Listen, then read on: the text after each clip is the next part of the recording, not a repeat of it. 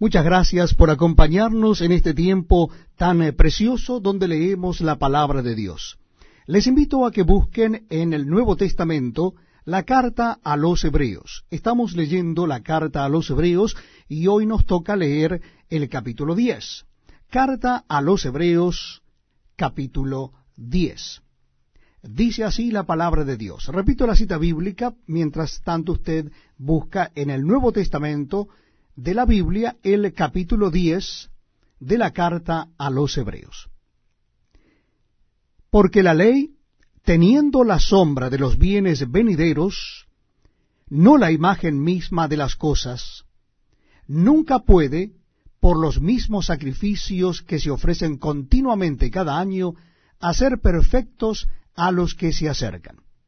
De otra manera cesarían de ofrecerse pues los que tributan este culto, limpios una vez, no tendrían ya más conciencia de pecado. Pero en estos sacrificios cada año se hace memoria de los pecados, porque la sangre de los toros y de los machos cabríos no puede quitar los pecados. Por lo cual, entrando en el mundo dice, sacrificio y ofrenda no quisiste, mas me preparaste cuerpo, holocausto y expiaciones por el pecado no te agradaron, entonces dije, He aquí que vengo, oh Dios, para hacer tu voluntad, como en el rollo del libro está escrito de mí. Diciendo primero, sacrificio y ofrenda y holocausto y expiaciones por el pecado no quisiste, ni te agradaron, las cuales cosas se ofrecen según la ley. Y diciendo luego, He aquí que vengo, oh Dios, para hacer tu voluntad. Quítalo primero para establecer esto último. En esa voluntad somos santificados mediante la ofrenda del cuerpo de Jesucristo, hecha una vez para siempre. Y ciertamente todo sacerdote está día tras día ministrando y ofreciendo muchas veces los mismos sacrificios que nunca pueden quitar los pecados.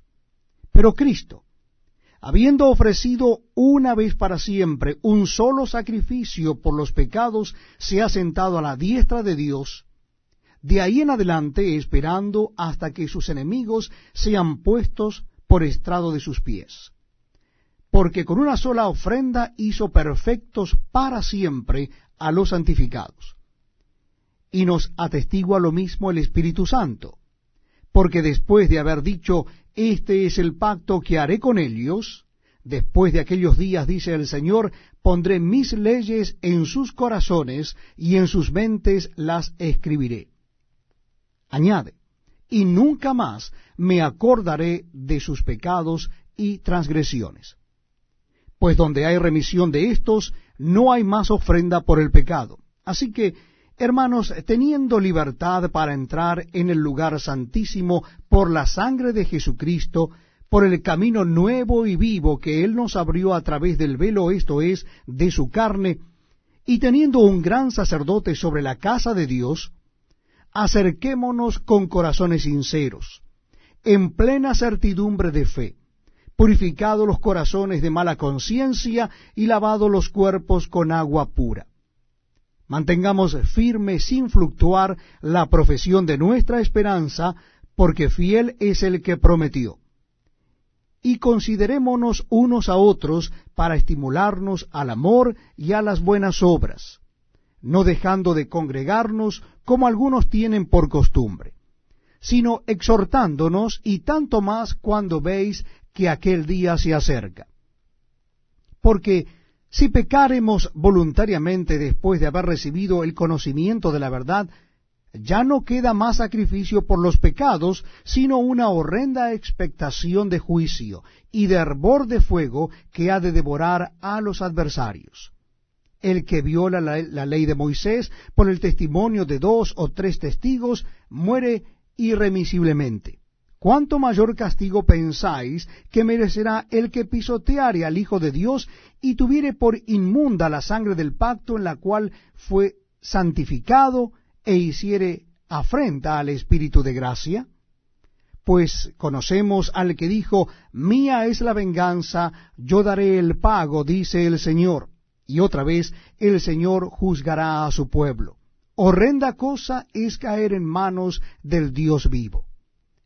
Pero traed a la memoria los días pasados, en los cuales, después de haber sido iluminados, sostuvisteis gran combate de padecimientos. Por una parte, ciertamente con vituperios y tribulaciones fuisteis hechos espectáculo, y por otra, llegasteis a ser compañeros de los que estaban en una situación semejante.